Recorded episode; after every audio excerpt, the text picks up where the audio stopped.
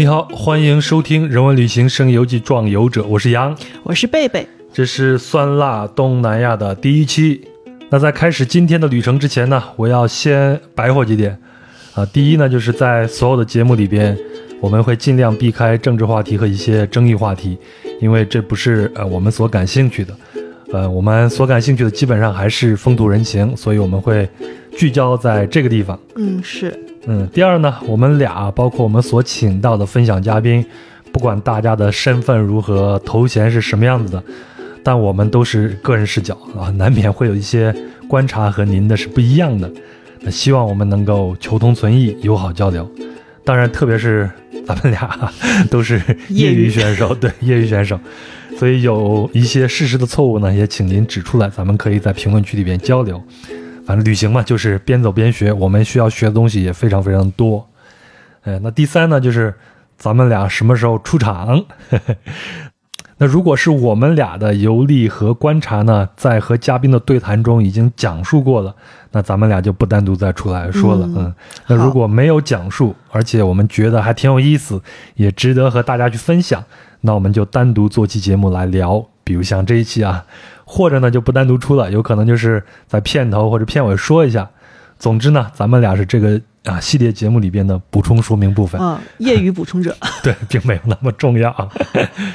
行，那咱们就进入到菲律宾啊，这是咱们在这一趟东南亚旅行的第一个东南亚国家。要不我先呃好介绍一下菲律宾，知道吧？反正我这个介绍也都是呃维基百科。那菲律宾呢？它的地理位置是处于西太平洋，北隔吕宋海峡，与中国的台湾相望。那双方群岛最近的距离为九十九公里。有一种说法说在。呃，两边的最近的这个距离，你能听到对方岛上这个鸡叫的这个声音，很夸张，但说明它确实是很近，说明它养鸡。然后南边呢是隔着西里伯斯海与印度尼西亚相望，西边呢是隔着南海与越南相望，东边呢就是菲律宾海。那它呢是一个坐落于环太平洋地震带上的一个热带国家。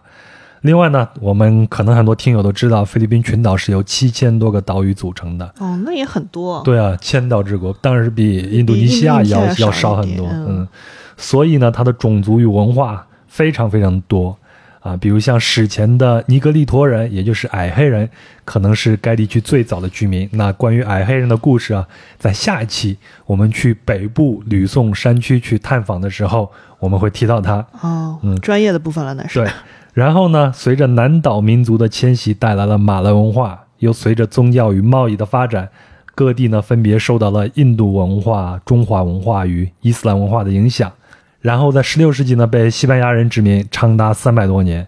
那有意思的一点呢，是在1565年到1821年间。菲律宾是由位于新西班牙首都墨西哥城的总督管理的，基本上就是隔着一个太平洋，由墨西哥城的总督来管理。这是最早的全球，怎么说？那个那个 这个日不落帝国啊，对，大概就是这个意思。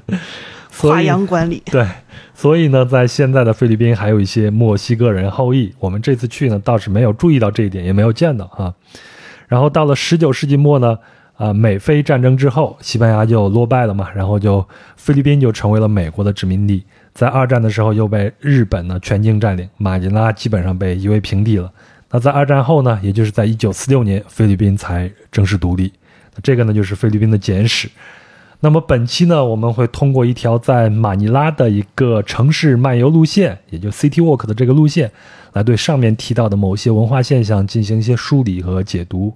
下期呢？我们会邀请到王泽远博士前往吕宋岛的北部山区，啊，去看一下我前头提到的包括矮黑人在内的原住民的生活。所以整个菲律宾的系列一共就这两期，那咱们就开始啊，先进入到咱们的这个旅程，好吧？好，嗯，那咱们呃是从香港到的菲律宾。对，我们是从香港飞的马尼拉，嗯，因为我们那时候看说持有效美签就是可以免费进入七天，对，对，因为当时好像还听说是菲律宾使馆那边排队面签，对，然后我们想，哎，去了菲律宾还要排队，算了，不去，不去排。然后我们就持着美签，有效的美签，然后我们在里面可以停留七天。但是提醒大家的是，七天的话，其实是第八天的时候你必须要离开了。我们是算错日子，你看你这个题型那是肯定的呀，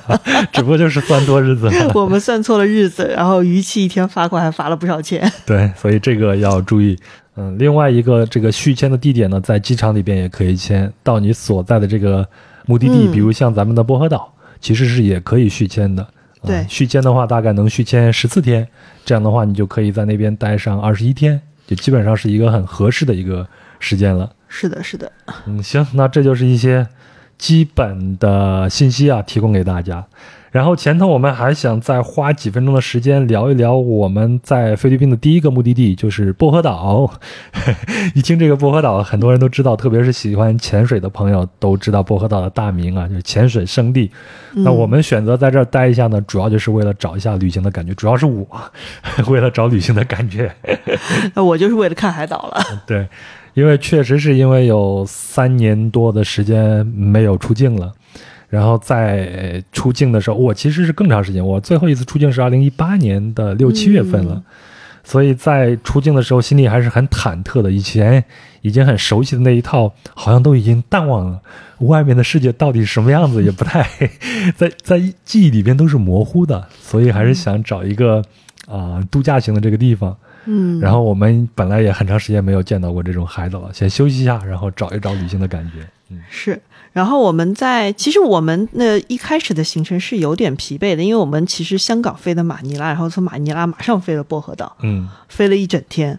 对，所以说这一整天的飞行还没让你找到旅行的感觉吗？并没有，主要那个时候刚出去，而且心里边压力很大，特别是在牵涉到还要工作，还要找这种分享人什么的，所以压力很大。好吧，那那后来在薄荷岛上，我们租到了摩托车，开始骑着摩托车去巧克力山啊什么的。那个时候我看你就开心的不得了了。对，因为这个时候慢慢的就有那种感觉了，因为你要一点一点的处理旅行中的各种问题，租摩托车呀，然后熟悉那边的交通规则呀，嗯，这样咱们那天骑的还挺尽兴的，基本上是花了一天的时间，对吗？对，嗯，就还是还蛮爽的，而且看到那个眼镜猴的时候，还是会觉得哇，这个东西真的是是怎么做到长得又又萌。又又有点恶心的感觉，人家哪里恶心，就是萌就是？就是太大了，大的有点吓人。眼睛太大了。对，对，巧克力山其实看起来也挺好，就是一个一个的火山吧，应该是就是死火山，一个一个隆起来的，在一片的大的平原上，对，就像人家精心摆好的一个盒子里的那个小小小小小的那个巧克力，对馒头，我觉得像是馒头更多一点。你们河南人看啥都像馒头。可能菲律宾人不知道馒头。对，然后咱们还在薄荷岛上出海去看了这个海豚，对吧？嗯一大早就坐着这个船嘟嘟嘟的就到了外海。准确的说是看到了海豚的影子。嗯，然后呢，然后咱们还去了长尾沙滩，是吧？这个我印象还是挺好的。嗯、对，因为我们去的时候是涨潮，所以那个沙滩其实并没有露出来，应该是一条那个呃拖得很长尾的一条白白沙滩，然后应该是有很多人在上面拍婚纱照啊，这对就以前是这样的。然后我们去的时候是因为涨潮，然后整个沙滩都在水下，然后就看到一群人。穿着泳衣在海里走来走去，对，哎，但是那个奇妙，你看起来有点像水上漂，虽然你的半身是在水里边哈，对吧？但是大家都可以在水里边自由的这种行走一下。对，然后在那片沙滩上还有一些树，但是呃，这因为因为涨潮上来嘛，呃，你看不见沙滩的那棵树就是孤零零的长在海里边，嗯，所以这种感觉看起来拍照其实也挺漂亮的，那种感觉也挺棒的。嗯，出片，对，然后咱们还呃回来在薄荷岛上找了一片沙滩，蹭了一下人家的沙滩，待了一个下午。所以到这个时候，我觉得我的旅行的感觉才好像慢慢的找回来了。特别是最后，因为摩托车，呃，上面有几道划痕，要跟人家店家去 battle 这个要不要赔款，赔多少款。这这这一急之下，英语也慢慢的流利了，你知道？那个时候那个旅行的感觉更找回来了。行，反正我们在薄荷岛大概待了就是五天左右，还是留下了很难忘的一些回忆的，也算是我们这次旅行的一个起点。嗯，是，而且大部分，而且我们这大部分的游客去到菲律宾的岛屿，尤其像薄荷岛啊什么的，其实是 都是为了潜水。对，但是咱俩不潜水。我们俩不潜水，我都不会游泳。对，所以说对我们来说，真的就是过渡一下，然后找一找旅行的感觉，然后真正的那个旅行是从马尼拉开始的。对，马尼拉其实说真的啊，大部分人去菲律宾，呃，就是我身边的这些人来说，去菲律宾可能都是为了冲着海岛、冲着潜水去的。马尼拉可能并不算是非常热门的旅游目的地，嗯包括我相信对其他国家的这些呃旅行者来说也是如此。但事实上，我个人是觉得一个国家的首都啊，呃，我会抱着我是去看一个博物馆的这个心态去的，因为一个国家的首都，它必然就能够呈现很多该国的这种文化现象。所以呢，当时我就通过某软件来查当地的这个活动、体验活动啊，嗯就看看有没有什么我们可以跟着人家当地人一起参加这样的一些项目。然后我看到这种线路里边有这个王城区，有唐人街，但是我都没选。然后我就看到了有一个圣安娜区的徒步，我就想看看这些普通的老百姓到底是怎么过日子。他那个简介里边写的也有这样的一些，你比如说像嗯乘坐当地的这些出租车，呃，当地的交通工具啊，然后去小 market 里边去吃一点东西啊，这些，嗯呃我觉得这个就特别吸引我，所以就跟你合计了一下，咱们俩人就报了这样的一个 tour，算是一天的一个 tour，然后我们就准备第二天就去这儿了。嗯，先说一下咱们在我们住的那个地方啊，对我们住的是马卡地区，嗯。马卡地地区。对，其实也是因为我们出于对马尼拉治安的有一些 concern 吧，对，呃，就决定找一个，因为听说马卡地是基本上就是他们那边的 CBD 嘛，对，对，就非常那个繁华的地方，所以说这个地方感觉是最安全的。嗯，所以我们就找了马卡地。那在这个地方呢，就我们住了一个那种像，呃，那种怎么说，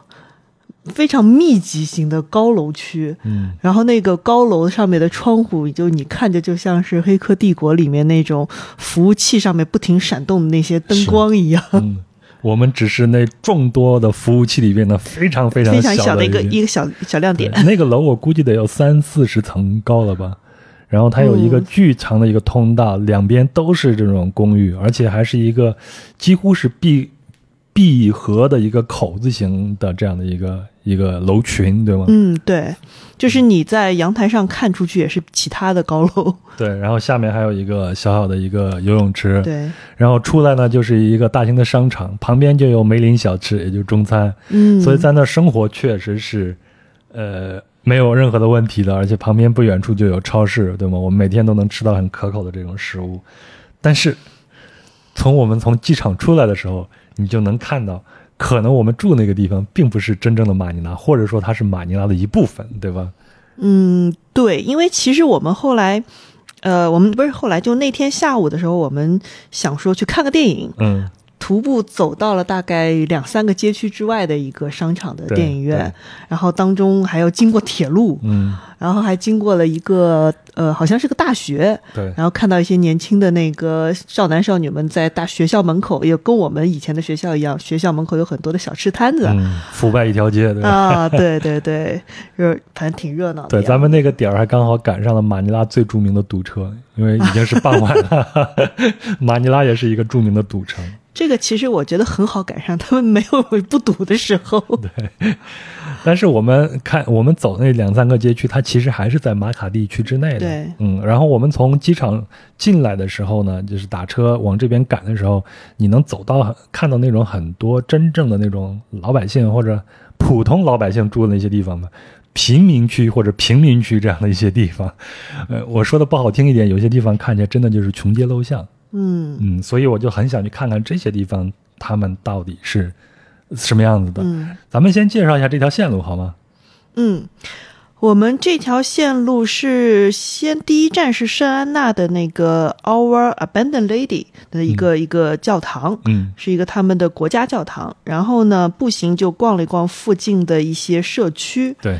呃，然后呢，我们就开始做它的那还不是吉姆尼，是个偏三轮儿，偏三轮也是呃菲律宾或者是马尼拉人民日常喜闻乐见的一种交通工具。对，但是我们两个人挤在里面，真的，嗯，非常的拥挤。对，然后去坐了这个偏三轮的摩托车，去了那个一个公墓。嗯一开始其实他说那个 ceremony，我们一开始没有听懂，我以为是一个纪念碑啊什么的。然后到那边看，嗯，怎么全是坟墓？这个咱们后头会仔细的聊。好的，然后出来之后呢，又去菜场吃了点他们的那个呃特色的小吃。嗯嗯，小吃之后，其实出来我们就开始，其实这这块儿我们大部分都是步行哈，嗯然后走到那边去坐了一个船，其实像轮渡，轮渡啊，对，就是渡摆渡船，对，摆渡摆渡摆到对面，摆到对面就是他，哎，是到对岸是哦，到到他的那个娘他自己嗯家那边娘家和婆家这边，嗯连家都在那边。我们穿过那条河是马尼拉的母亲河，叫巴士河。然后去看了他呃他娘家和婆家的一些生活的区域啊，然后最后是带我们去了那个伯尼法西伯尼法西奥堡公寓。嗯。啊，我们因为我们这个名字很拗口啊，我们他带我们去的时候就说那是一个 public house，嗯。嗯，一个大公屋，对，所以说我们在这里可以观看了一个城市的一个日落。嗯，啊，然后呢，某人呢。还开开心心的在那个地哎。方理了个发，便宜嘛，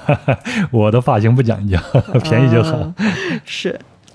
然后最后还是坐上了我们一直想要坐的那个吉姆尼。嗯。啊、去到了一个一个 shop 大的 shopping mall，然后在那里就是作为我们行程的一个结束。嗯，所以我觉得他这个行程设计的还挺好的，基本上就让我们完成了从贫民区到呃商业区的这样的一趟旅程，中间嗯甚至还去了一趟墓地，甚至还有阴间。嗯 但这基本上这趟行程也让我们了解了马尼拉的建立、兴衰，包括体验了马尼拉最普通老百姓的这个生活。嗯嗯，这可能是我这趟旅行里边印象最深的记忆之一了。嗯那咱们就从呃第一站开始啊，咱们第一站呢就是到了集合地点，就是呃那个教堂旁边的一个篮球场，嗯，然后我们就在那儿呢，就一边看着小孩子打篮球，篮球这个事儿后面咱咱再说啊，嗯。呃，然后就等这个我们的导游，导游叫做 Bernadette，嗯、这就是《生活大爆炸》里边那个 Howard 他太太那个名字，对吧？，对，嗯，然后等了一会儿，这个 Bernadette 就过来了，呃，就是远远的看到那个满头卷发、嗯。不太高，然后胖胖的一个姑娘。嗯，她的肤色还是有点黑黑的这种对感觉，对 So let's go inside so we can see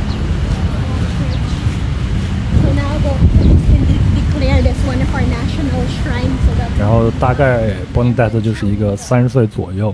然后他在他的资料上写的，他应该是上过在大学里边学的是这种旅游管理这样的一个专业，嗯。然后现在呢，他就是在某一个地方是有工作，今天就是工作结束以后，然后坐车过来找我们，但是路上因为交通堵，稍微是迟到了，迟到了一会儿会儿，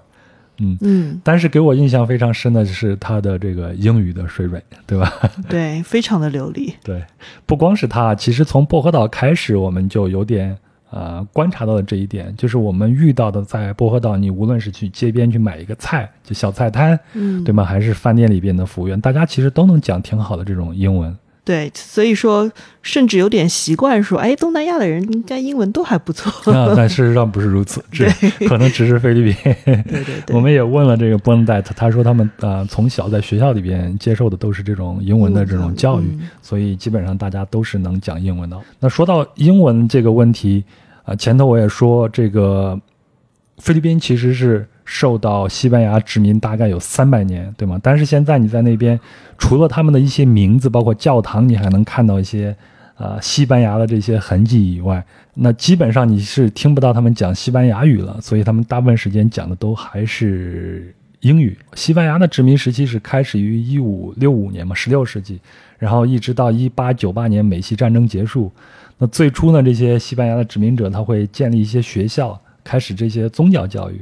然后一直到了十七世纪，就法律就规定每一个城镇必须建立两个学校，一个是男校，一个是女校，然后教授这个西班牙语和天主教教义。但是啊，学校不少，但是在那个十七世纪的时候，就是因为这个教师资源不够，条件也差，而且入学率也非常低。即便有这样多的这种学校，但是整个菲律宾它的文盲率是非常高的，而且只有城市的精英阶层才能掌握流利的这个西班牙语。那一直到十九世纪，菲律宾才开始这个公共教育，也就是说有更多的菲律宾人可以上学了。然后呢，就产生了一些这个知识精英，而且这些知识精英能够通过西班牙语和各个岛屿上其他岛屿上的人之间交流，因为他们有七千多个岛，每个岛上的居民们可能讲的语言都不一样，但是因为有了一个统一的语言，就是西班牙语，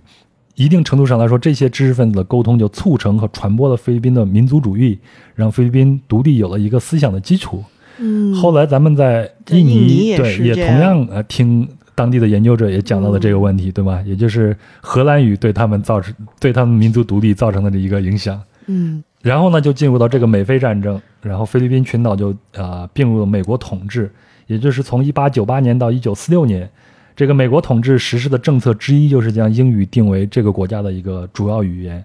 但是在那个时候呢，就是西班牙语在教育系统里边依然是占有一席之地的，一直到一战之后，这个美国当局啊就是要求越来越多的在私立学校里边采用这种英语授课。那一直到二十世纪四十年代，然后接受这个英语教育的这些人长大就成人了，然后西班牙语就开始迅速的衰落，再加上这个二战，马尼拉基本上是被摧毁了一遍，所以很多讲西班牙语的这个社区也就慢慢的就消失了。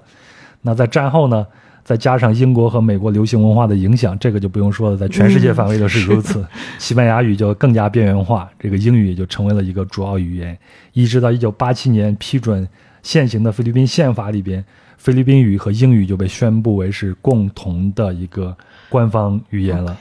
嗯，所以呢，英语一定程度上算是塑造了现在的菲律宾。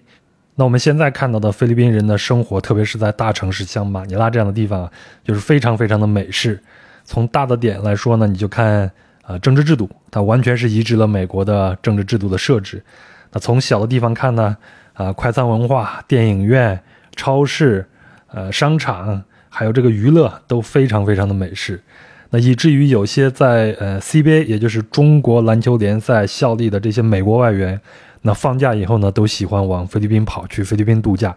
因为他们觉得在菲律宾跟在美国的这个感觉太像了。然后我还看到一个资料说，到二零二零年，菲律宾在 EF 英语熟练度指数中排名全球是第二十七位，所以在同一份报告里边，在整个亚洲地区，它的英语熟熟练度是仅次于新加坡的。哎，没排上印度呀。印度可能是人口太多了，所以它的多样化也很多，就稀释掉了它。所以我们说这个英语呢，就促成了另外一个很有意思的一一个现象，也就是可能就是呃很多听友也知道，就是关于菲佣啊。嗯说到这个菲佣，我需要说一下，在菲律宾这边可能并不太希望大家去啊、说这个事情的时候说是菲佣，他们会认为这个佣人这个说法可能会有一点贬义。嗯所以事实上，他们更愿意用菲律宾外劳这样的一个说法来对外宣誓。那这个词就相对来说就是非常的中性了。嗯，因为其实事实上，他们出去的人真的也不一定只是在别人家里做帮佣。是，那这些出去工作这些外劳，正是因为有英语这个语言工具嘛，所以和呃各地的这个雇主沟通起来就没有什么太大的一个障碍，所以就让他们成为了一个非常抢手的，对菲律宾来说非常抢手的一种资源。我记得他们的前总统阿基诺还说，这个海外这个菲劳是该国的现代英雄，因为他们不仅通过汇款促进菲律宾的经济发展，而且具有韧性。为了养活家乡的家人，海外菲劳忍受着思乡之情、个人牺牲和恶劣的工作条件。咱们在那一期从香港出发里边也聊到了香港的一些飞劳的一些现状，对吗？就是香港的姐姐们，对，然后这个飞劳呢，基本上是有大概一百年的历史的，大概就是从一九零零年代开始，他们就会有很多人去夏威夷工作。到了六十年代呢，就会有很多的菲律宾人为美国的军方做建筑或者是服务业，也就是他们的承包商，包括这种洗衣。然后我们在一些美剧里边看到这些美军的驻外基地里边洗衣的这些工作，基本上都是由菲律宾人来干的。嗯嗯，然后呢，还有很多的医务人员，这也是菲律宾外劳对外出口一个很重要的一个渠道，呃，或者是职业，他们会去澳大利亚、加拿大和美国去工作。还有一个，我们在呃太平洋上漂两年》里边也基本上讲到了，一提到了这一点，就是做海员。嗯现在全球有七十万的菲律宾海员，是世界上最大的一个海员来源国。然后这个菲律宾的统计局也统计啊，呃，是从二零二一年四月到九月，约有一百八十三万海外的非工在国外工作。而且在欧洲呢，意大利是非劳最多的这个国家，他们会做这个护理啊，做护士啊，还有餐厅员工，还有家庭的这个佣工。另外，他们也会去丹麦、挪威等地做这种家庭佣工。所以呢，嗯如果你在意大利啊看到那边有这个 Jollibee，我们后头会提到这个餐厅是菲律宾嗯最著名的一个连锁的快餐品牌，不要吃惊，因为这个就是菲律宾菲律宾人最喜欢的一个餐厅，嗯所以也就证明在那边他们的飞劳还是很多很多的。嗯那这么多的飞劳，呃，他们带来了这些对菲律宾带来的这些正面的影响也是很多的。二零二二年的十二月，海外飞劳的汇款就创下了历史新高，从之前的历史高点三百四十八点八亿美元增长了百分之三点六，达到历史新高的三百六十一点四亿美元。哇，还有一点呢，就是海外的这种非劳都是菲律宾女性，应该是占他们劳工的百分之六十。那他们当然是忍受了很多不公正的这些待遇啊。我们之前看过一个纪录片，也就是咱们最喜欢那个嗯安东尼·伯登的《未知之旅》，其中就有一篇就是讲菲律宾的，对吗？对里边就提到了啊，其实就是用一个非劳的这样的一个视角，对，是一个退休的飞劳，嗯，他是在之前在美国的，好像是他们节目组的一个导演，家里曾经做了很多年，然后退休回到了菲律宾。然后他的家庭是一大家子，其实这一大家子都是他养的，几乎有十十个人、十来个人左右呢。对，然后这一大家子里边，他们的包括他的孩子去上学呀什么的，都是靠他在外面，就是给这个导演从小就带着他嘛，一直把他给带大，然后他老了才回到了菲律宾，对，所以这一大家子都是靠这种嗯呃一个妈妈在外面赚钱工作来养活。实际上，这也是海外飞劳，特别是做佣人的这些海外飞劳，他们的生活的一个写照。大部分人都是这样子的，嗯，嗯一养就是一养活一大家子。然后那一集里面还有另外一个主题，就是乐队。嗯，对，这个咱们也有感同身受，对不对？对，这个其实如果大家经常就怎么说出来喝酒啊什么的，其实都知道，至少北京、上海是这样的，很多酒吧里面的外文乐队其实大部分都是菲律宾人对人。嗯，我们那次在阿那亚，我们应该是一八年时候去的阿那亚，嗯对吗？然后在那里边见到那个乐队，餐厅里边那个乐队也应该是一个菲律宾的乐队，对对，所以菲律宾的乐队也是对外出口一个非常抢手的一个资源。那为什么呢？是因为他们讲英语、唱英语歌，这就是一个重要的一个原因。当然，当然还有一个就是这个电诈的产产业转移啊。我们在呃柬埔寨的时候去做这样的一些了解的时候，也发现现因为现在的政策的收紧，所以在柬埔寨这边有很多的一些呃电诈公司，慢慢的把自己的客户瞄向了这种说英语国家的这些人，那他们就需要雇佣一些这个会讲英语的这些员工去搞这些诈骗。那菲律宾现在就是他们的一个新的一个目的地。哎呀，这个产业都有竞争的感觉。对 所以这么呃，我们我们聊这些，就是说这个英语对菲律宾这个国家的一个影响啊。嗯，当然，也就是因为有了英语，我们才敢去报这个旅旅程嘛。要不的话也听不懂，还得去另外去找一个翻译。Bonnet 那个英文也确实很棒，对吗？嗯，是，行，咱们拉里拉的说这么多啊，咱们就开始咱们的第一站。虽然在第一站已经站了半天了，还没有带、带大家正式的进入到第一站的第一个地方，也就是这个被遗弃的圣母教堂。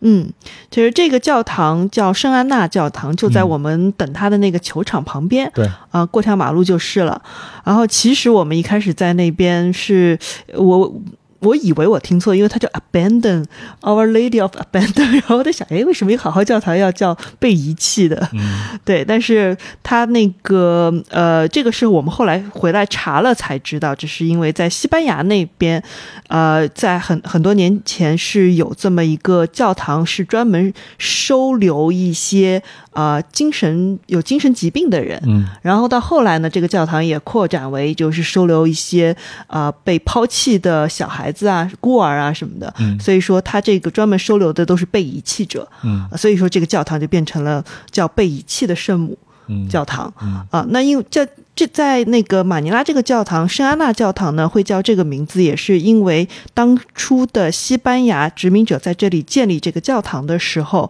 啊，首先圣安娜是圣母玛利亚的妈妈嘛，嗯，三塔安娜，啊，对，圣塔安娜嗯啊，就献这个教堂是献给圣安娜的。然后呢，当初建立这个教堂的那个呃牧师呢，他对圣母玛利亚有一种呃，就圣母雕像有一种偏执，所以说他是特地从呃西班牙。呃，定制了一个圣母雕像，然后千里迢迢的运到了 这个马尼拉，放在这个教堂里面。所以这个教堂里面有个圣母雕像，也是非常的著名的。嗯，这也奠定了这个教堂的这个地位，对吧？对嗯，所以这个区域也被叫做圣安娜区了。那它的大概位置就位于马尼拉的马尼拉市的这个东南部。这个教堂啊、呃建成是在一五七八年。当时的这个西班牙殖民者都是住在他们的这个王城里边，这是他们最安全的区域，因为有这种呃护卫队啊、士兵啊去把守，他们轻易不出来。所以这个圣被遗弃的圣母教堂就算是西班牙的殖民者在这个王城之外建立的第一个教堂，因为他们传教嘛，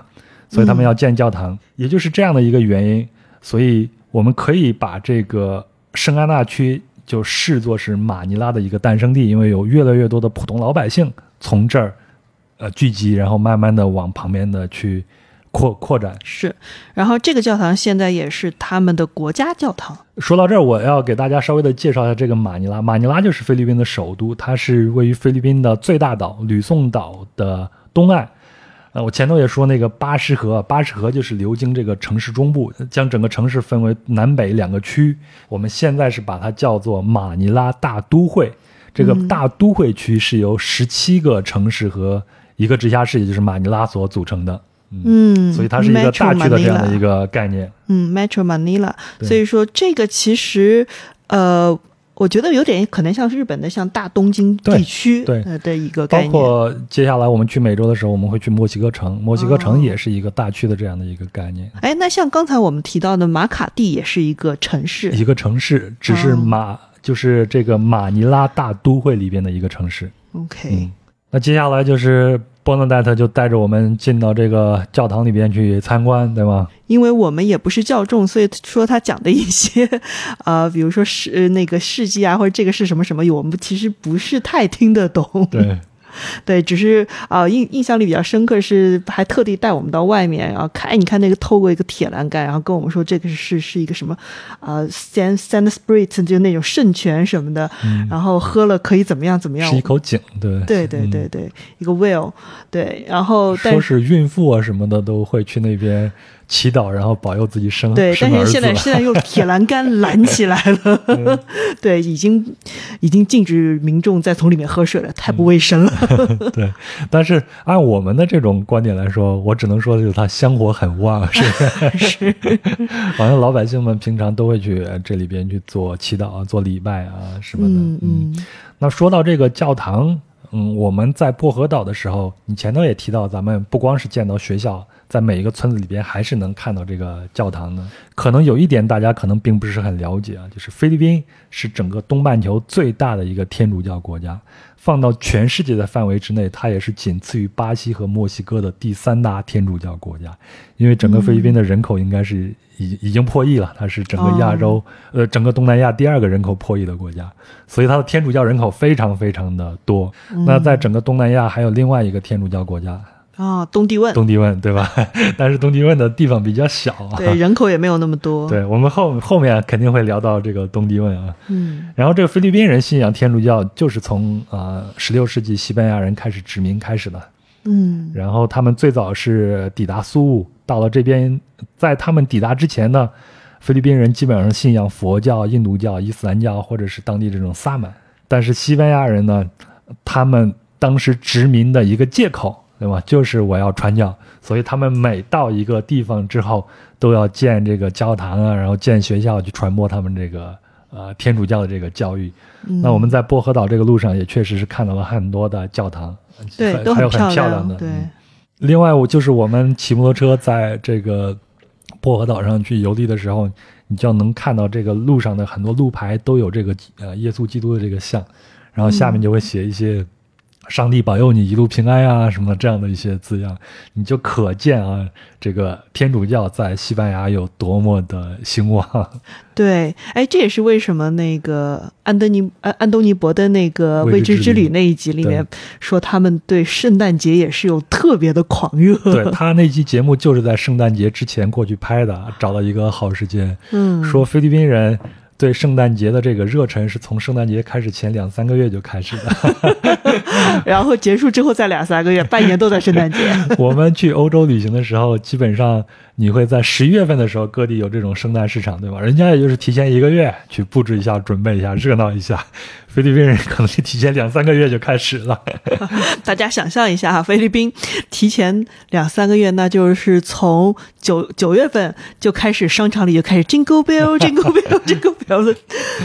啊，太可怕了，对，洗脑。行，那咱们接下来呃离开了这个被遗弃的圣母教堂之后，然后接下来我们就是步行，然后开始去了他们当地的一些街区。啊，我们进入那个街区之前，你要不要先介绍一下那个街区叫什么？嗯，对，这个也是挺有意思一点，因为我们在那边看到的这个街区都会有一个类似于入口啊什么的这样的一些地方，然后上面都是拿这个数字来标的，嗯对吧？所以我后来查了一下，他们的每他们这个呢叫做 Barangay，我这个发音不算是太准确啊，拼写是 B A R A N G A Y。那这个 Barangay 呢，其实是菲律宾最小的一个行政区域，就相当于我们农村的这种县乡村，或者是村里的那种生产队。哎你你可能已经不知道什么叫不不生产队了。不不不，我在想是不是应该像我们这边城市里的一个个小区？它还不是那种小区的这种感觉，我们的这种小区基本上它还是一个封闭型的，可能更像是一个街道。嗯，对？吧？像这种街道这种感觉。然后马尼拉呢，马尼拉大都会一共是有十七个主要的地方政府单位，我前头也提到了，对吗？嗯它其中包括十六个城市和一个直辖市，也就是马尼拉。那每个城市和直辖市呢，都有一位当选的市长管理。再往下面呢，就是这种巴隆地了。然后每个巴隆地的这个人口规模大概是从一千人或者是两万人不等。我我查了一下数据，大概是到二零一五年，整个马尼拉大都会一共是有一千七百一十个这个巴隆地，都是拿这个数字来编号的，这样其实也挺好记的，对吧？你像接下来我们要去的这个是八七三，然后像波纳代特，后来我们去的波纳代特的娘家是在九零四，那她的婆家呢是在九零三，哦，所以这样就很容易能区分了。从行政管理上来说就非常方便了。其实也也有也有点像邮政编码，给你这个地区编个号。对，嗯，所以大家如果去马尼拉旅行的时候，你在街上看到这个，你大概就知道你处于一个什么样的一个方位了。然后我们那个从教堂出来之后，我们去的是八七三，是吧？嗯对，八七三。哦，那块儿我感觉还看起来怎么说比较中产阶级，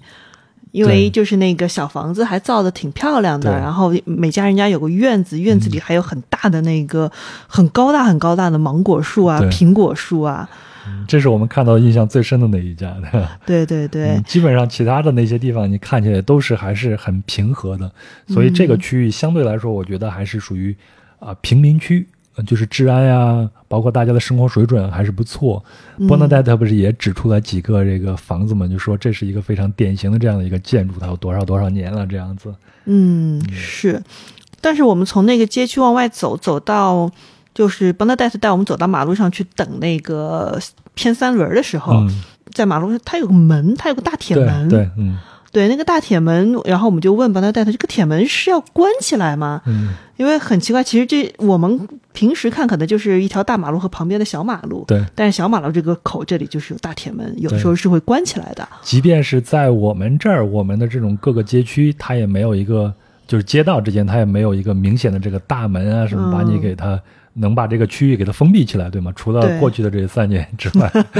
对，嗯，他们过去三年又用上了这个大铁门。然后我们是问 Bernadette 的时候，那个他是说这个大铁门是，呃，曾经是会关过，因为曾经他们要做搞宵禁嗯，啊，因为附近有些青少年的犯罪啊对，什么。主要就是为了防止这种青少年犯罪。嗯，嗯，我问是不是有帮派啊什么，他就笑着说这个不一定。所以这个可能也就是，呃，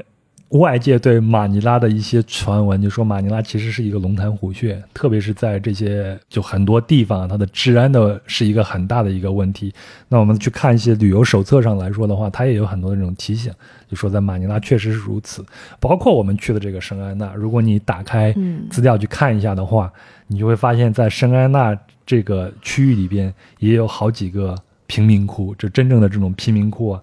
当然，这个贫民窟的这个定义啊，呃，我们基本上就会说它是一个密集的这个城市呃居住区，然后通常表现出这个房间的这个单元拥挤还有紧凑，然后公共的这种设施供应不正规，而且它的产权问题和政府可能是有点纠结不清的。基本上有这些特征以后，我们就说它是贫民贫民区了。在这个圣圣安娜地区就有好几个这样的所谓的这种贫民窟、贫民区这样的一些地方，那它的治安肯定呢也是有一些问题的。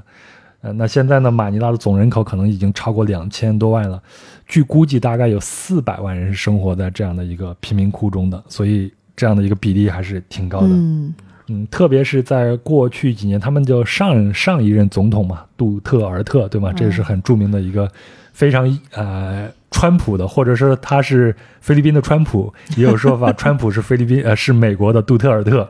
那他上任以后呢，就用了很多非常，那他的手段还是比川普很多了。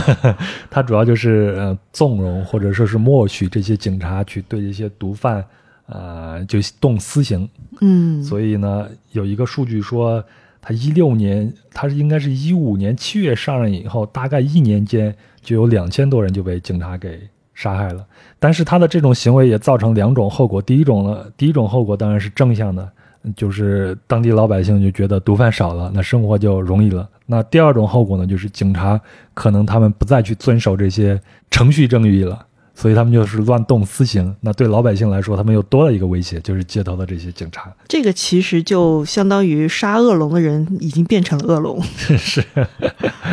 另外一个，在这个区域，我们还能看到，就街头张贴了很多政治人物的这个画像，对吧？啊，那阵子好像是在选举，嗯，也不知道他们是天天在选举还是什么。前头也说他们人每个十几个城市的市长要选的。所以张贴了很多政治人物的这种画像。我还很好奇的问了一下，然后一问到这个话题，你看波纳戴他那个反应就是不停的摇头。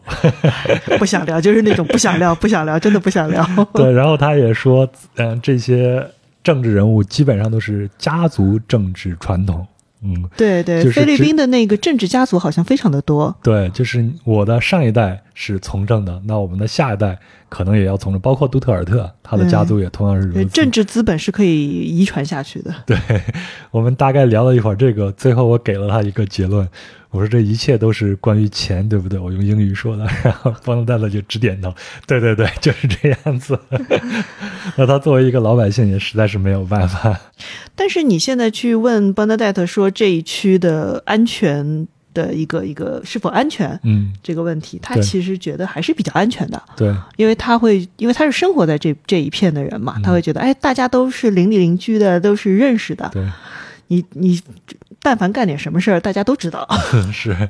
而且像我们这样的外来人啊，他也说，如果你有一个当地人带领的话，是没有什么问题的。嗯，这可能也就是他选择这个做这个 tour，然后给自己增增加一点额外收入的这样的一个原因吧。最起码我们的安全问题是不用担心的。对，同时也知道我们外面人对这个还挺好奇的。对，哎，事实上那一天跟着他一直走，我还真的是挺挺安心的，对吧？对，你好，我是壮游者的主播杨，现在呢是平地抠饼时间。壮游者呢是一档独立播客，非常希望能够得到您的资助来维持运营。那最推荐的方式呢是通过支付宝壮游者艾特幺六 .com，也就是壮游者的拼音全拼加上艾特幺六 .com 来进行赞助。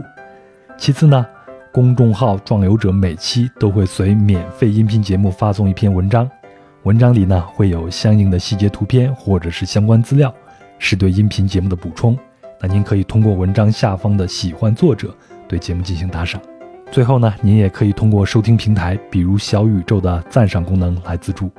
当然，您也可以通过转发、点赞、评论的形式来支持装游者。那如果您使用苹果播客收听节目呢，请记得点击右上方的关注。那如果是通过其他平台，也请点击订阅。这样呢，就不会漏掉壮游者的新节目了。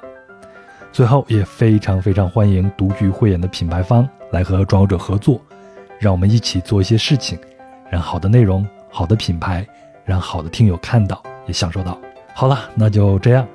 我知道壮游者往前走的每一小步都离不开您的帮助，再次感谢。接下来，让我们的旅程继续吧。行，那咱就来到了下一站，也就是咱们的第第三站，嗯，南部公墓。这个就像我刚才说的，非常的诧异。我也很诧异，完全没想到。我一开始以为是带我们去一个纪念碑，然后纪念碑旁边有个公园什么的。走了几步就觉得，哎，这旁边好像是墓地啊。对，那个其实是它有一个入口的。刚我们坐那个偏三轮到那的时候，我还以为这是一个公园。对对，就是因为有一个公园，对，有个入口，所以觉得像公园嘛。嗯，没想到进去以后，旁边全是这种墓地墓，我们不能说它是墓穴。因为它上面是盖的有这个房子的，对吗？嗯，我所以才意识到，原来他说那个词的意思是墓地的这个意思。更让我惊奇的一点是，我们站在这儿能够看到我们前头所说的我们住的那个公寓楼。这个南部公寓离我们住的那个公寓楼，也就是离 CBD 地区最繁华的 CBD 地区直线距离大概就是六百米左右。嗯，比四惠去国贸还近。对，但是。在那边是高楼大厦，这边我们看到的景象给大家描述一下吧。哎，其实我们一开始真呃走走在那里的前十分钟，其实没有意识到，我们只是觉得哎，里面有其他人也在这里，就感觉像个公园，可能想别人也是来逛公园的吧。后来看着不太对，因为发现就是这些人感觉好像是生活在这里，人家的家当。都在这对，都是有些，因为有些呃墓室墓室建的非常的好，嗯，对，就像一个房间一样，但是里面是有是有棺材的嘛，嗯，对，但是我发现那个棺材上面放着很多家当，有有别人就是过过活用的那些锅 锅碗瓢盆什么的，就放在那个上面。嗯，这个我需要呃给大家稍微的解释一下，这可能是天主教国家的一个传统啊，嗯，就是他们的这个墓穴。呃，所以我前头说不能叫它墓穴，它他们的这种墓地，其实在地表上会建很多的呃这种建筑，甚至是会建一个这个房子之类的墓室，墓室也可以说墓室，或者说你在上面建了一个守灵的这样的一个房子也可以。嗯，那如果大家看过那个电影，墨西哥那个电影叫做《寻梦环游记》，是吗？对，就是在幽灵节的时候，他就是闯到了这个墓地里边，在各个房子里边来回穿梭。那在菲律宾南部公墓里边看到情况也是如此，这可能是天主教的一个文化呀。那这个南部公墓它大概占地有二十五公顷，它能够容纳的这个墓地有五万多个。然后呢，这些。有钱的这个墓主人，他们会修一些，我们也看到那个带空调那个墓室，对吧？房子在这儿，是觉得阴间不够冷吗？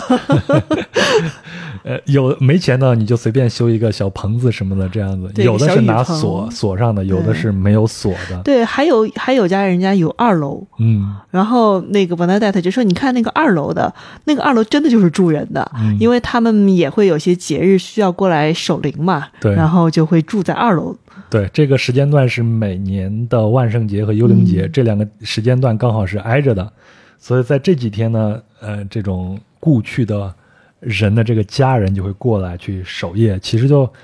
看起来就更像是一个 party 一样这样的一个感觉。嗯，然后我看到一张照片，应该就是前两年在这两天，整个南部公墓涌进去了大概四万人来过来去守夜。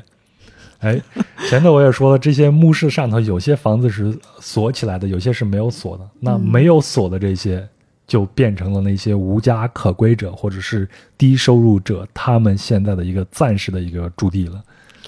对，就像我刚才说的，就看到锅碗瓢盆啊什么的，就放在了人家的。那个官船上面，嗯，对，在这里面就开始过日子了。就是他是属于至少是没未经许可的占有了这个地方。对对，当时伯纳达的原话就是未经许可的占有，对吧？对，嗯。但这个我觉得是跟这个墓地的这个主人是形成了一种共识了，或者是默契。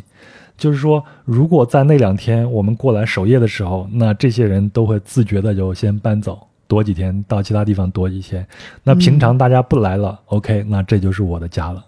嗯，对，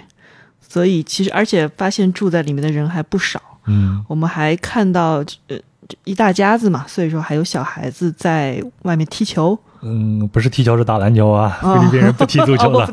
不。踢篮球。对，呃做了一个非常简易的篮球架，然后几个孩子赤着脚穿拖鞋在那儿打篮球。是我们还看到了有养鸡的，对？还有养了几只猫的。哦哦，对，那几只猫那个就特别的体面，还给猫都穿上了衣服，挂了这个项挂圈。对那个那个是一个红色的小围围围裙一样的那个在脖子上面。嗯，嗯虽然它住的是别人的这种墓穴，但是还给了猫这么体面的生活。对，猫猫不会知道它的主人其实只能住墓地。哎 猫猫不在乎这些，猫猫是可以通灵的。嗯，哦，对，还有一个就是你刚才说有些人。嗯，可能家里不太有钱，就只能搭个小雨棚子，嗯塑料雨棚子。但是其实还有更惨的，对，还有雨棚都搭不了的，对吧？对，就是我们看到就像是储物柜一样，嗯，层层叠叠叠起来。简单来说就是把这个棺材给它摞起来了。哎，但是其实我们这边现在也很多嘛，就是上墙，我们、嗯我们叫上墙，嗯 对，然后他们因为但是他们呃天主教因为不能火化嘛，所以说他们是整个整个棺材放就落落起落成了一一堵墙，嗯，它其实是一个石石头垒成棺材形的这样的一个形状，里边可能放的是这些尸体啊什么这样的。对对。嗯，但是呢，我们在这个一这这面墙上面还看到了一些，就很奇怪，就是很明显看到他的那个名字被刮掉了，然后嗯用水泥封起来了。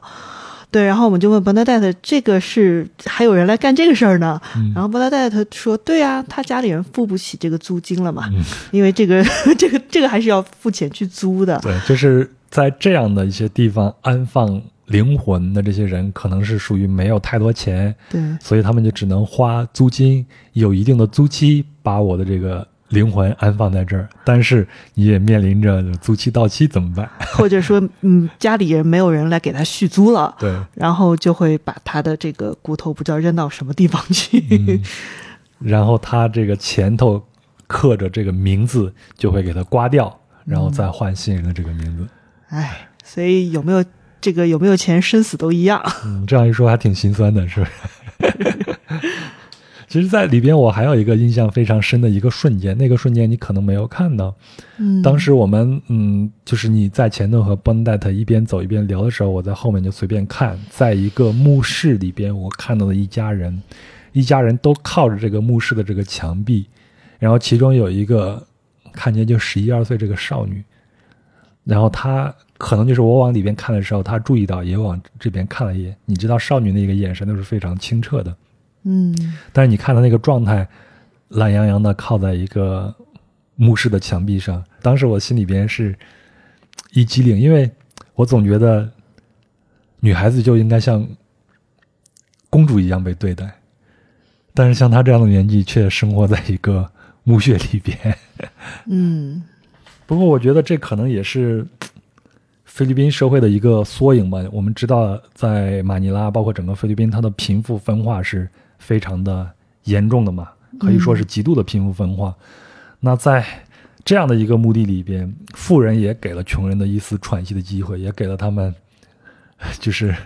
可以稍微的遮风避雨的这么一线生机。嗯而且好像在整个马尼拉，不只是南部公墓，对吗？嗯，还有北部公墓。对，还有一个华人的一个义山，也是华人公墓，就信天主教的人葬在这里边。，对，其实北部公墓好像是更大一些，嗯，更更出名一些，因为还听说里面曾经 有人去拍恐怖片啊什么的。对对对，在这样的公墓里边，其实都是有这些无家可归者在这对边住在里生活面的，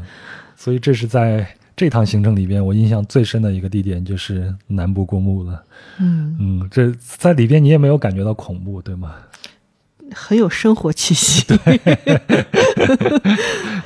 那接下来咱们就去一个更有生生活气息的一个地方，这就是咱们的第四站，就是圣安娜市场，我们该去吃东西了。嗯哎呀，在讲完这些，我现在心里边是有点沉甸甸。其实当天那一天，我心里边其实并没有什么特别的异样的一种感觉，因为天空都是一样的。对，然后我们到了这个市场，其实我们一我一开始也不是一开始，后来我也是这么认为，它就是一个小菜场，对对，很像我们这边的那个社区的菜场，对，然后里面有卖菜的啊，然后好像什么五金店啊、杂货店啊，这是在外面的这个我们都会坐偏三轮的时候，在外面能看到这附近它里面市场里面也有一些也有对对对嗯所以在这个街区的外面呢，就是很多小商业形态。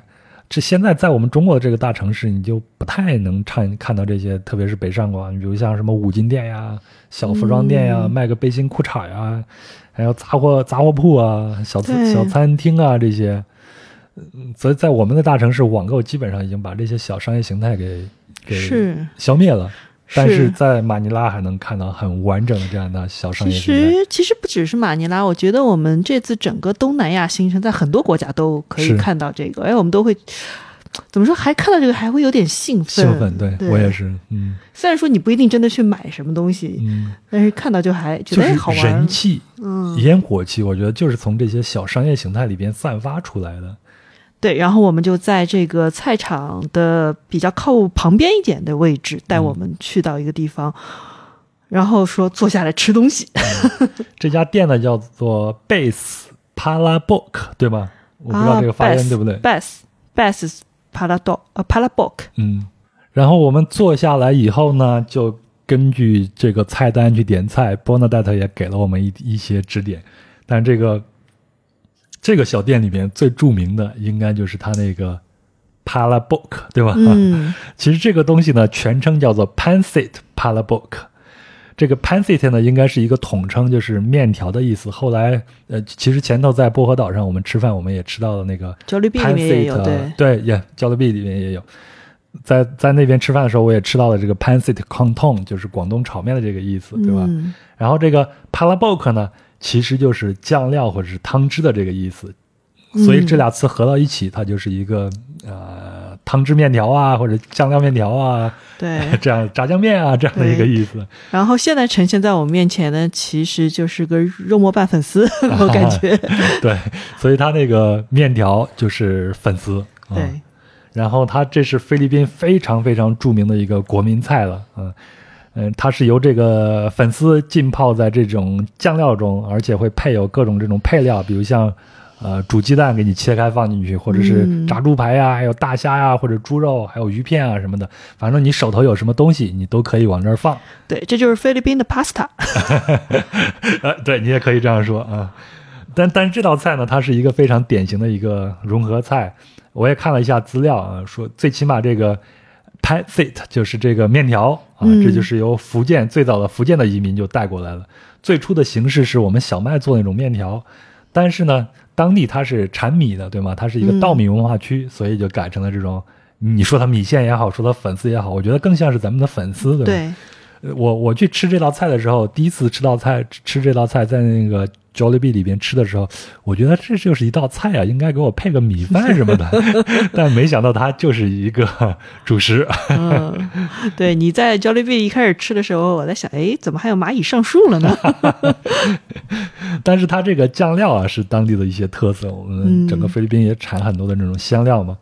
那我们华人其实很早就来到了吕宋岛了，也是我们下南洋的一个主要的一些目的地，它自然就会带来一些自己独有的一些文化，食物可能就是最主要的带过来这些文化。嗯嗯，然后我们在呃薄荷岛的巧克力山路过那个波洛克的时候，我不是说我吃了一个叫 Pancit Canton 吗？嗯呃，它的翻译是菲式炒面，实际上后面那个 Canton 就是广东的意思嘛，所以它就是一个广式炒面啊，可以这样说。然后说到这个食物的融合啊，也有一个反向的，嗯嗯，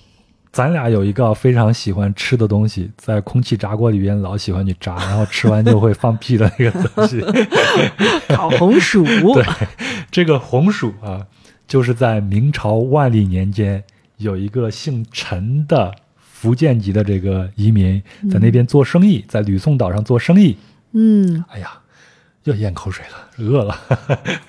当时呢，西班牙人已经把这个红薯给带到了，因为它红薯原产地是在呃美洲嘛，嗯，所以通过物种大交换，西班牙人把它带到了吕宋岛上，也就现在的菲律宾这个地方开始种植了。那这个陈姓的移民在那边接触到这个东西，就是老想把它给带回中国，但是菲律宾人不愿意，吕宋岛人不愿意，人家是防止你们这些植物猎人或植物间谍 搞这些活动。后来他是千方百计想了很多办法，带了一些藤蔓回到了这个，据说是坐了一周船到了这个漳州港。这个藤蔓是怎么活下来的？一周的船，在船上你拿个拿个这个土把它给培养起来就好了。好吧。总之呢，就从此红薯就进入到了中国。那后面我们大家可能就熟悉了，有一种说法就是这个红薯间接促进了康健盛世，养活了三亿人口，也就是现在我们非常常见的这些。进入到现在就变成了小红书，没有开玩笑。对，说到这个融合，在咱们吃那个 Jollibee，就是快乐风。嗯，它也是一个菲律宾融合文化的一个展示柜，对吗？对，这个里面就是你可以吃到各种的汉堡呀、炸鸡呀。呃，意面啊什么的，但是所有这些这些那个食物边上，他都会给你配一份米饭。我在里我我记得我第一次去的时候，拼命找哪份东西里面可以不配米饭的，我不想吃米饭。对，然后发现不行，在那边就是是不管什么东西，他都会配米饭给你。对，所以从这些他们的食谱的这种设置上来看呢，它就有菲律宾的这种稻米文化，对吗？嗯，因为当地人是太喜欢吃这种米了。我们在下集也会讲。然后还有我们中国的一些文化，像前头我们说的这种 palabok，在 Jollibee 里边也有。那我们说的意大利面呀、汉堡，这就是典型的一个美式文化嘛。对，所以它也是一个融合的呃展示柜。嗯，另外一个它就是一个华人企业家开办的。啊，对，我们查到资料是它的创办者叫陈觉忠，嗯，祖籍是晋江的，嗯，啊，一开始是在古堡市开了一家玉兰冰淇淋店，嗯。对，然后呢？后来是发现，呃，卖冰淇淋，顺便卖点三明治、意大利面。然后后来卖着卖着，发现这这些比冰淇淋更加畅销，然后就干脆做成了一个呃快餐店。对。所以现在呢，这个 Jollibee 呢，基本上就是相当于菲律宾的麦当劳或者肯德基，是全国上下你在大部分地区，我不敢说是任何一个地区，大部分地区你都能看到这样的一家店。对，我是发现，在菲律宾麦当劳是会跟 Jollibee 对着干的，就是你 Jollibee 这边开个 Jollibee，我旁边就开个麦当劳。对，包括我们在薄荷岛最主要的那个区域里边，对吧？这个 Jollibee 它也是相当于城市的一个中心了。对，然后旁边是麦当劳。然后在这家店里边，我们也能看到它的全。全世界的这个版图，包括我前头说的意大利的，因为那边有很多的飞劳嘛。对对，在米兰有他的店，那我们在中国的香港也能看到他的店。对，嗯，在日本。在所有有菲律宾人生活地方，几乎都有这家店，但是在中国大陆没有。呃，对，好像是曾经在广州有开过，但是好像没有开下去。在中国开这个店太难了。对，但是他并没有放弃中国市场。我们发现那个他在二零零七年的时候就收购了永和大王，对，然后在零八年的时候收购了红状元。嗯，这两这两个消息对我是震撼性的消息。我之前没有看到、没有了解这些的时候，一直以为红状元。就是我们的一个现在经营者也是，而且甚至甚至红状元其实只在北北方这边有，在上海啊什么其实是没有这这家店的。嗯，但是这两个品牌在中国大陆连锁店好像已经有一百九十七家了，然后好像还占这个快乐风全球销售额的百分之九，还是挺。挺大的一个比例的。然后，另外像我们比较熟悉的汉堡王呀、吉野家呀，还有那个老外吃的比较多的熊猫快餐，他们如果是在菲律宾本地的门店，其实都是属于快呃 Jollibee 这个公司的。嗯，所以 Jollibee 这个公司在菲律宾是一个非常厉害的一个公司。所以这个陈觉忠呢，也曾经上过这种富豪榜，现在应该也是在这个富豪榜上的。嗯嗯，那那咱们回到这些这个。呃，小小餐厅啊，但是他这个餐厅那天招待我们那个，我不知道他是老板还是在这工作那个男士，嗯，其实他就是看起来就是一个我们华人的这种模样，对吧？对，然后他还说你是韩国人啊，对，他看我吃的很开心，就跟我唠两句，说你，他问你是韩国人吗？我说不是，他说你看起来像韩国明星，你的这个身材是怎么保持的？然后他就说说自己倾家大度，他其实长得也挺帅的，我可以把照片放在公众号上大给大家看。这就是男人打开话题的 一个一个一个一个诀窍，先夸对方身材好，太会。太会夸，太会做生意了。嗯，即便这样，我也没有多吃。不过话说回来，那个帕拉包克还是挺好吃的，对吗？特别是那个酱汁。嗯。不过我是不太喜欢吃这个粉丝的啊。如果能换成面条的话，我能吃很多很多。行，咱们吃也吃了，喝了喝了，咱们往下站走好吗？来到咱们的第五站，伯尼法西奥堡公寓。嗯，呃，到这个公寓之前是我他先带我们走了一段那个，先坐那个摆渡船，嗯，啊、摆渡到了河对岸就过那个巴士河，对，然后可以可以看到那个河边的那个怎么说？应该是堤岸上面，其实嗯也都是涂鸦呀什么的，也这也是马尼拉的一个文化吧。对好像他们城市到处那种涂鸦都特别多。我们看到他们的标志性的那个吉姆尼那个上面也都是涂鸦。对，对，然后是穿过了一片河边的那个菜场，对哎，对，就是菜场里面还你还被人莫名其妙的搭讪，对，还是问我你从哪里来？因为我们俩人无论怎么掩饰，你一看还是这种游客的这种身份是不能掩饰的。然后两个大哥啊，我应该叫人家大哥，啊，其实是华裔嗯，很热情的问我从哪里来。嗯我说我从中国过来的，他很开心。说我我我也是他，他当然是讲讲英语的，但他们应该是就从广东那边过来的这种移民了。对我好像听到他有对你讲一些粤语，对我，因为我完全听不懂粤语，我也不知道他当时在讲什么，我们只能用嗯英语来沟通两下。我能看出他们非常非常的开心。嗯，嗯，对，然后我们就呃走了一大段，走到了他的娘家，嗯啊，好像是他要正好回娘家拿一个什么东西，然后就带我们看了一下那边的一些街道啊什么的，对，这个他娘家就处于九百零四区。九零四 对，啊，然后见到他的那个。我我听的是 godmother，然后你听的是 grandmother 是吗？我听的是教母啊，啊，教母。对然后我哦，我我听他就就好像是 grandmother。那肯定不是他的 grandmother，因为他们俩人的长相都不太一样，对不对？因为他的教母按我们的这种眼光看起来也是非常的华人的那样的一些长相，我觉得应该是教母，因为他们都是天主教的这种嗯信徒嘛。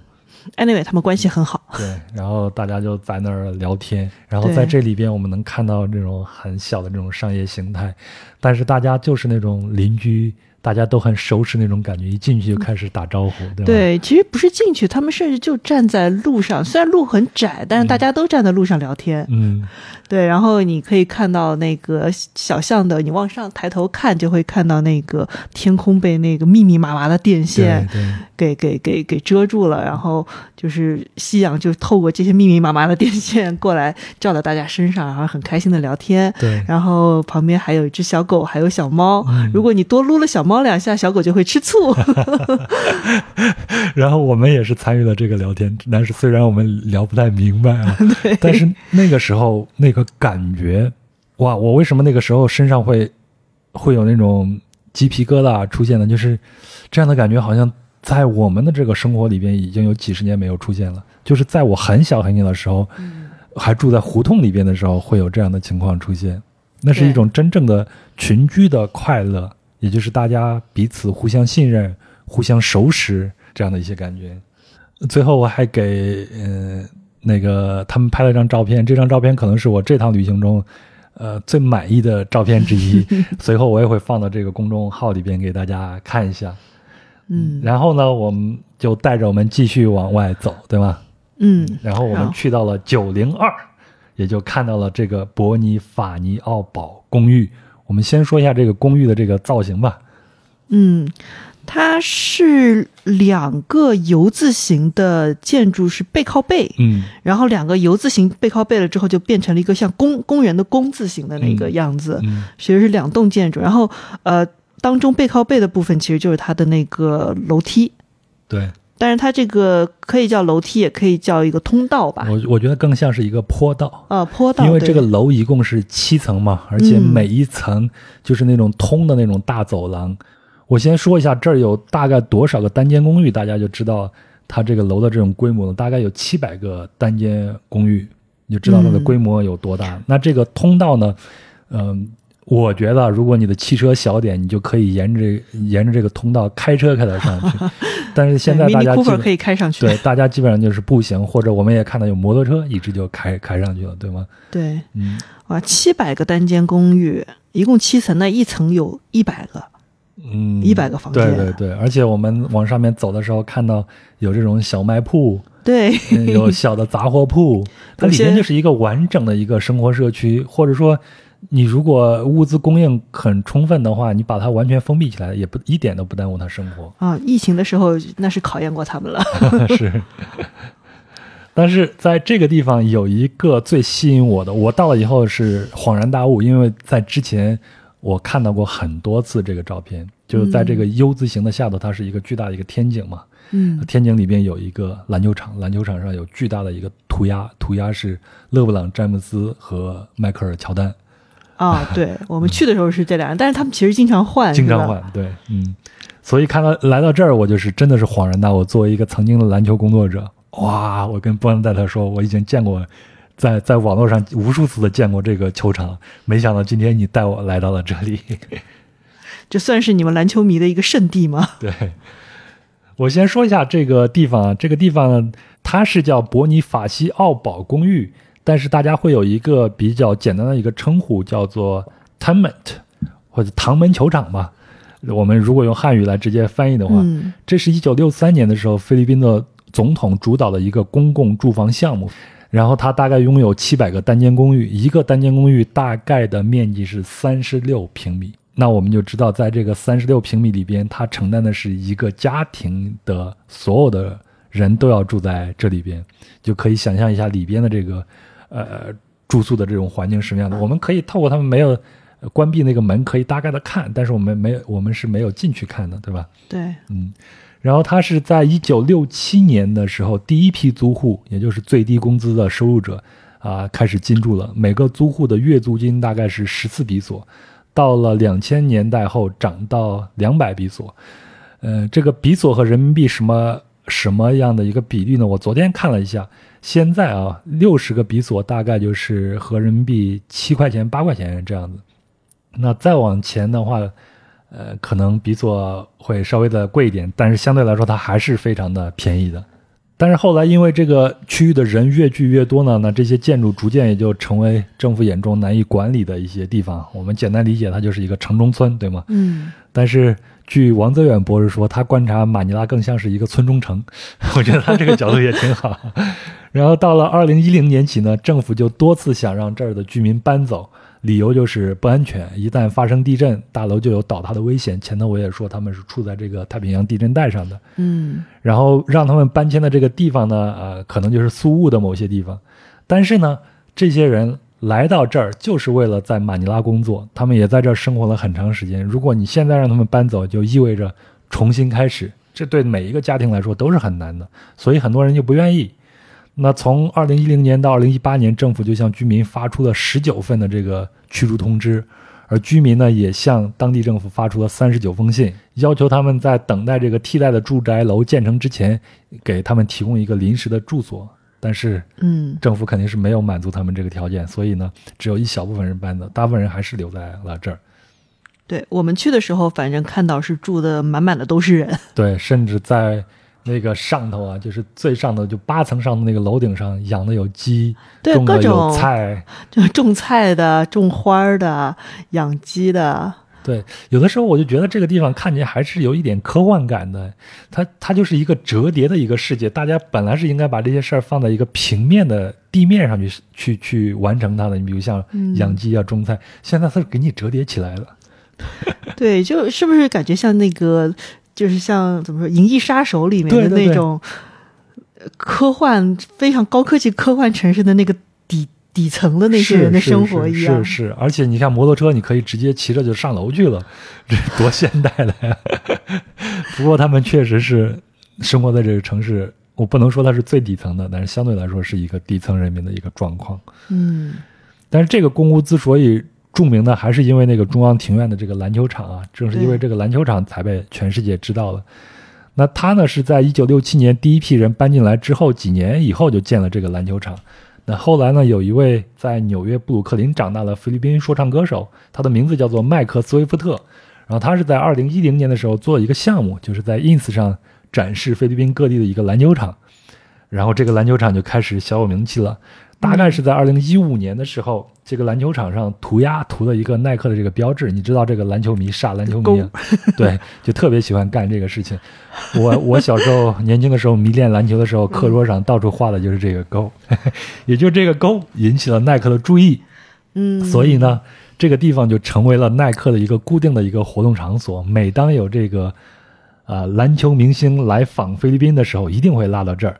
顺便我要说一下，菲律宾是全世界篮球最热的一个国家，连之一都不带，甚至它要超过美国，因为在美国篮球并不是最热的项目。哦，是吗？对，后面我会讲到篮球。也正是因为如此，这个篮球场也越来越被大家所知道，而且这个场上的涂鸦也会不停的在变。比如像有詹姆斯，我记得那一年科比逝世的时候，这个球场的这个涂鸦就变成科比和他女儿的这个画像作为一个悼念。嗯，咱们这次去是应该是詹姆斯和迈克尔乔丹，应该是代表了一种传承吧。对，所以说，因为有正因为有这些涂鸦，也成为一个居民抵制驱逐的一一部分。对，因为他有名了。对，太有名它了。越有名，然后政府拿它越难办，所以这个地方你不管有多少的这个安全隐患，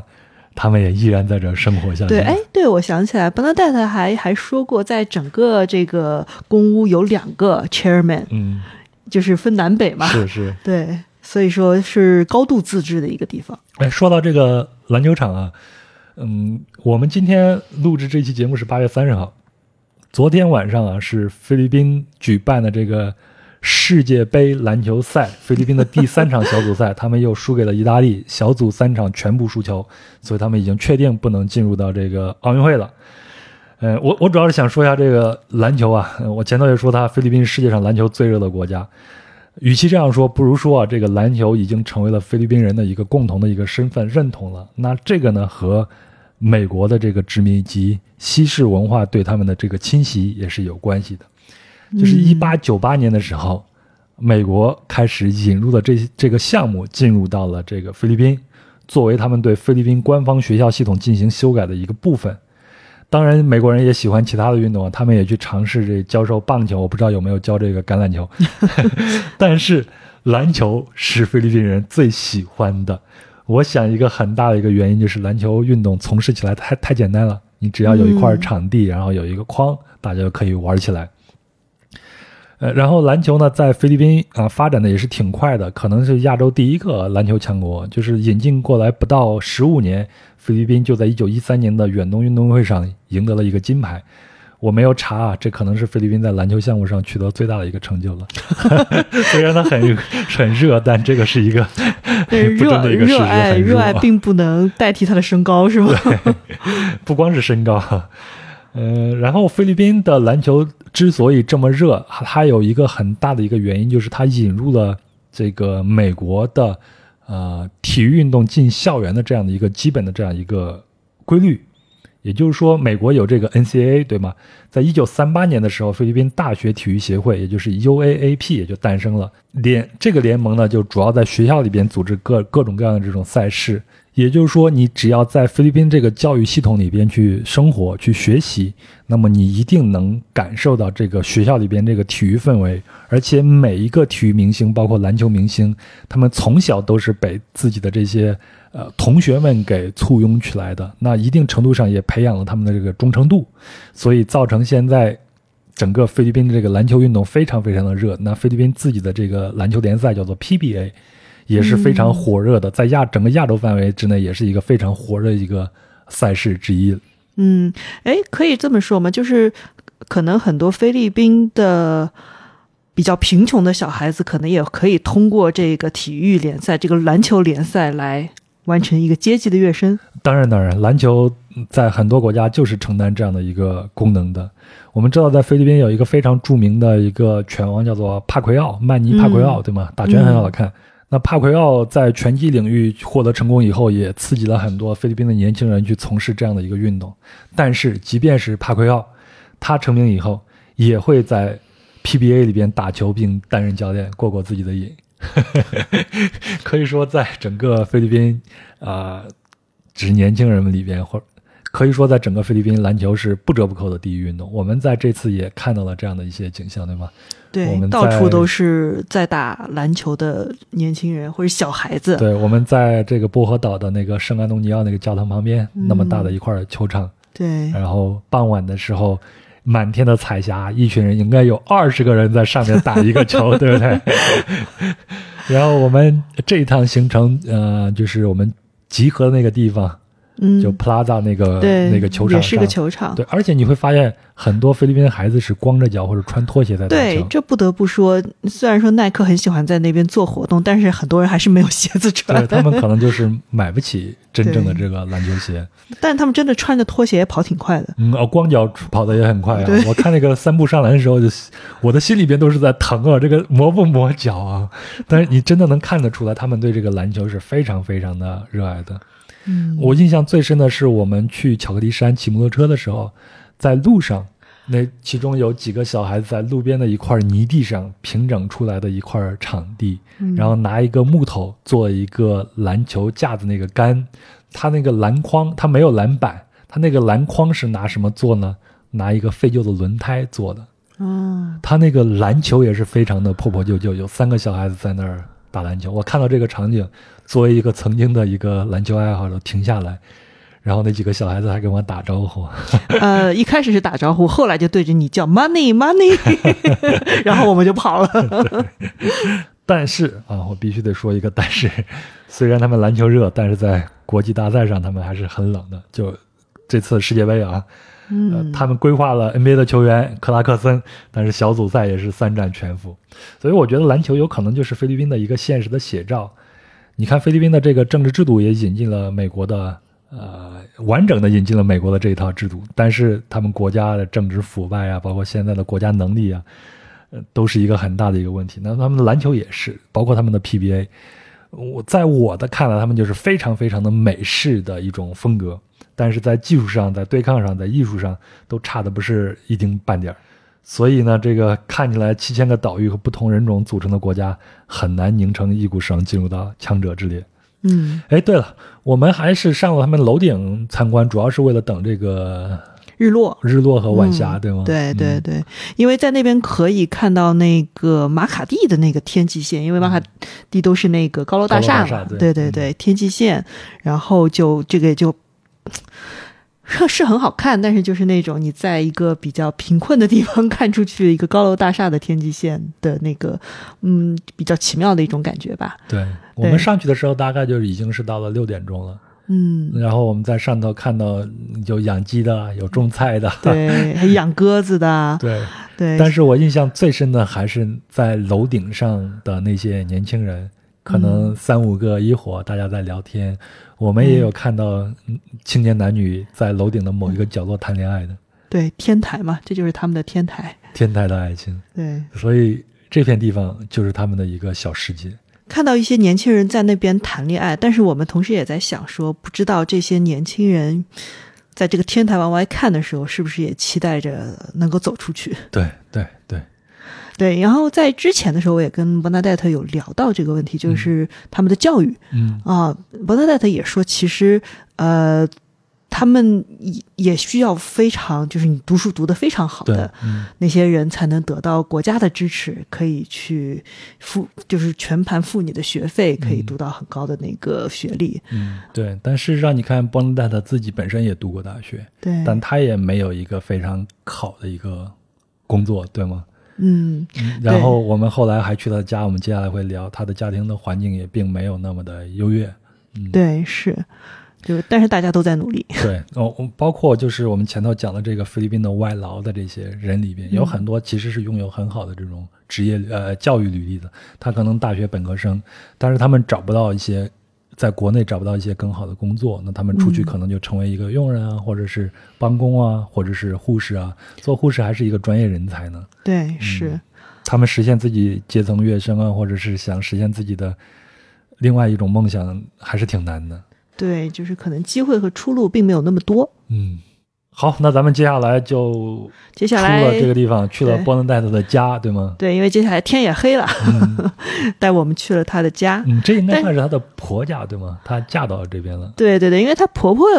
他们那个房子其实是那个婆是婆婆的。嗯，对，这个她说了，对对对他们一家子人都住在那里边。对，那一家子其实，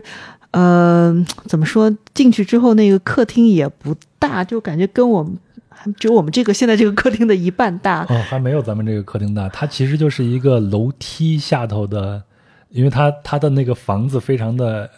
窄，然后但是它是两层的，上面还可以再对对，住人。上面应该还有两三层。嗯它其实是楼梯下面的这一片空间就变成了一个客厅。对，同时还是厨房。嗯，我们还看到旁边的一个小厨房。嗯，她的婆婆就在那儿扇着这种电扇，里边也比较昏暗一点。那婆婆好慈祥啊，看一下，是虽然语言不通，但是能感受到她非常非常的热情。对，而且最奇妙的是，在这么小的一个地方，这么小的一个房子，还养了两两条狗、两条猫，是吗？就就一下子好热闹，又是人，又是狗，又是猫，全挤在这个这个小小的空间里面。对，然后墙上呢挂着都是他们家庭的这些照片。然后对波诺戴特还告诉我，应该是她的小，应该是她老公的妹妹，对吗？嗯然后嫁到了台湾的高雄，啊，对，嗯所以说有的时候那个墙上还挂了挂了有那个那个财神是吗？对对对，嗯，嗯所以这可能也是对菲律宾人来说，你想改变自己生活的一种渠道，嗯，就是出去工作或者就嫁出去。后来呢，呃突然就探进来一个光头的一个脑袋，满脸的笑容，波纳戴特就赶紧介绍说：“哦，他是我的丈夫。嗯，波纳戴特，波纳戴特的这个丈夫呢，是做这个嘟嘟车司机，也就摩托车的这种司机的。对嗯，其实这也是一个非常普通的一个工作。虽然你会觉得他的家庭条件不好，但是又觉得他们每个人都好开心，嗯，然后又非常不吝啬的去，就又又又养小狗、养小猫，因为我会觉得说，在我们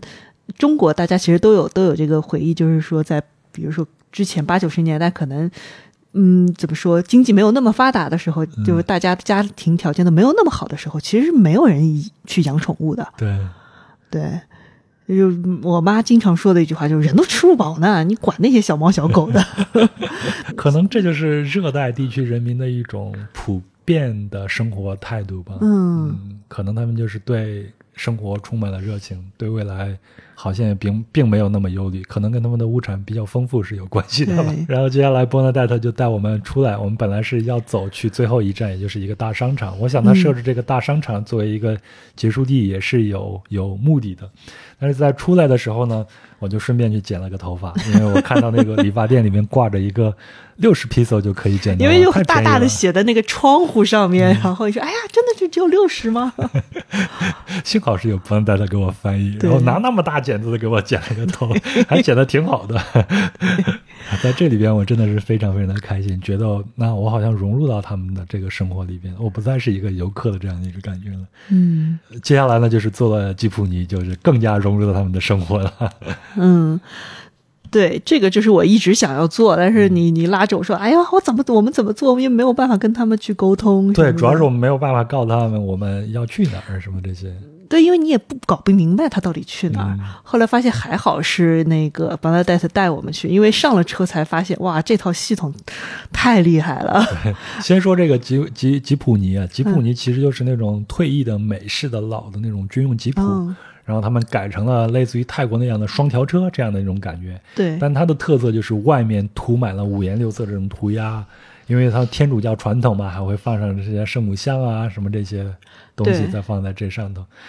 嗯，那不光呃，然后在那个运行过程中，其实是最惊讶到我们的一个嗯。点，对，就是我们上去之后，首先你赶紧往里面坐，不要挡着后面人路，然后就看到就是每个人上车之后就开始对司机喊、嗯我要去哪儿，我要去哪儿？对，说一个地名。然后呢，就是要递钱过去。如果是在后面的一个人递钱递不过去，你会递给你身边的人，让身边的人帮你递过去，这样一个一个的递过去。对我觉得更厉害的是这个司机，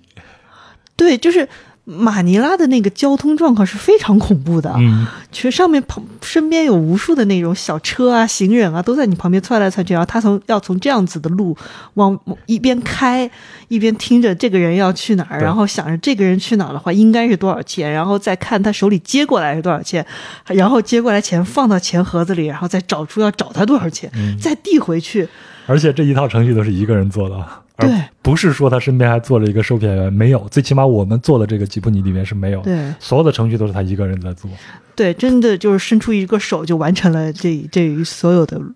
这个步骤。太厉害了！我觉得这就是卖油翁式的这种技艺，但是这也可能也就是现实环境逼迫他必须得去锻炼这样的一些技艺出来。对，那最后呢，就是我们坐着这个吉普尼到了一个叫阿亚拉的一个 mall。我觉得这个 shopping mall 啊，我们后面到了印度尼西亚以后，我们会讲一下，嗯，对雅加拉人来说非常重要的 shopping mall 的这个文化。在马尼拉 shopping mall 也是很多的。我觉得这种 shopping mall 可能就代表了马尼拉人的这种现代生活。嗯，但是那个我记得 Bernadette 带我们走走走过去的时候，也那个提到一点，这个 mall 曾经是个马场、跑马场、嗯，赌马的一个地方。旁边是对，对对对，然后其实也是呃，渐渐的，其实想把这些赌博啊什么合法化，然后变成了一个 shopping mall。对，这个 shopping mall 里边就跟我们嗯、呃在国内大城市里边见到这个 shopping mall 没有什么大区别。你在里边就是完全可以满足你生活中，如果你有钱的话，可以满足你生活中的任何的欲望和需求。然后我们在这里边就喝了一个奶茶，这个奶茶应该是一个中国的品牌，但是我忘了叫啥名字了。对，因为它写的是中文。然后呢，又看了站在这个 shopping mall 的这个大视呃大平台上，然后看了马卡蒂的灯光带，嗯就夜晚的马卡蒂灯都打起来了，天际线就一片光明，看起来非常的漂亮。然后咱们也是在这儿就是告别了 Bernadette，嗯，最后我也是向他表示了一些感谢嘛，如果没有他的话，我们真的是很难见识到马尼拉人真正的生活是什么样子的。嗯最后呢，咱们再说一下对菲律宾最大的一个印象，好吗？虽然这次我们在菲律宾也就待了七八天，你对菲律宾，嗯不管是好的还是不好的，你留下最深的这个印象是什么呢？我先说是吧？嗯，你先说。嗯，其实我会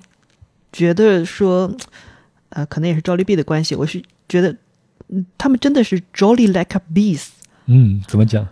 就是就像我们刚才前面说的，看到每个人都特别开心。嗯像像 Bernadette 和他一家子人，甚至我们也不知道为什么，但是他们就是很开心。虽然说生活看起来并没有那么的优渥，但是仍然是天天都快快乐乐的。对，虽然有点主观，但我们看到的现实确实是如此的。对对对对，因为在最后的时候，比如说我们在那个大商场里面，最后说，哎，我们要不要一起去吃个晚饭啊什么的？然后班纳戴特就他就那个那时候的那个是非常高兴的一副样子，说啊不用啊，我我老公在那边等我啦，嗯我要载我回家啦，对对对，特别开心。嗯啊，然后嗯 also like a bees，为什么？因为他们就是看起来就是忙忙碌碌的，嗯像个蜜蜂一样，哦快乐但是忙碌。那你呢？我我可能还是就是我们接触的这些人，我们在薄荷岛上接触这些服务业的这些人，包括我们的房东，嗯嗯、包括我们在马尼拉碰到这些人，包括 Bernadette，对吗？我想引用一下我在 Lonely Planet 这上头看到的对菲律宾人民的一个描述，这段话想给大家念一下，我觉得还挺有意思的。他说：“对于菲律宾人民，你首先会注意到可能是他们安详的举止。菲律宾人面对逆境，就像是一头水牛对待在其背上的一只苍蝇一样，他们会轻耸一下肩膀，笑一下，然后继续前行。那这种随遇而安的生活态度有一个名称，叫做巴哈拉纳，我不知道发音对不对啊，拼写就是巴哈拉纳。他表达了这样一个思想：所有的事情都会过去，而体验此时此刻的生活才是弥足珍贵的。嗯，哎，我觉得这个其实跟我们看到这些菲律宾人还是挺像的，包括波恩戴他一家，对吗？嗯，他有一点宿命论，但是呢，又能享受当下。对，就看了，感觉看到巴哈拉纳就像是我突然脑子里的那个那个那个影像是小黄人在说 banana，、啊，特别的开心，是吧？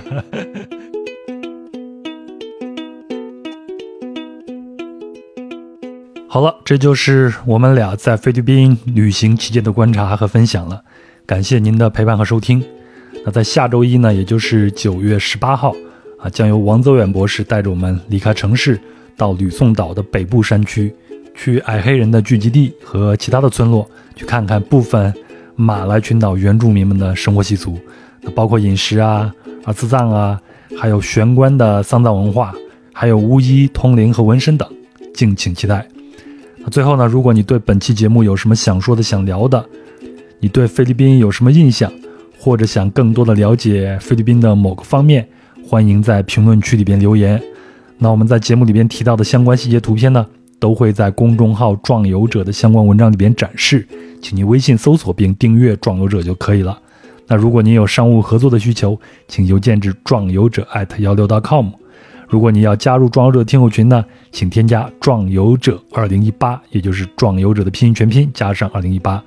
那也提醒您，如果使用苹果播客来收听节目，请一定要点右上角的关注。那如果是其他平台呢，也要点订阅，这样呢就不会漏掉壮游者的更新了。那也非常希望您能够转发壮游者给身边同样喜欢旅行的朋友。那点赞、评论和转发也是对壮游者的支持，非常感谢。好，那祝您上班摸鱼顺利又开心，咱们下周一吕宋岛北部见。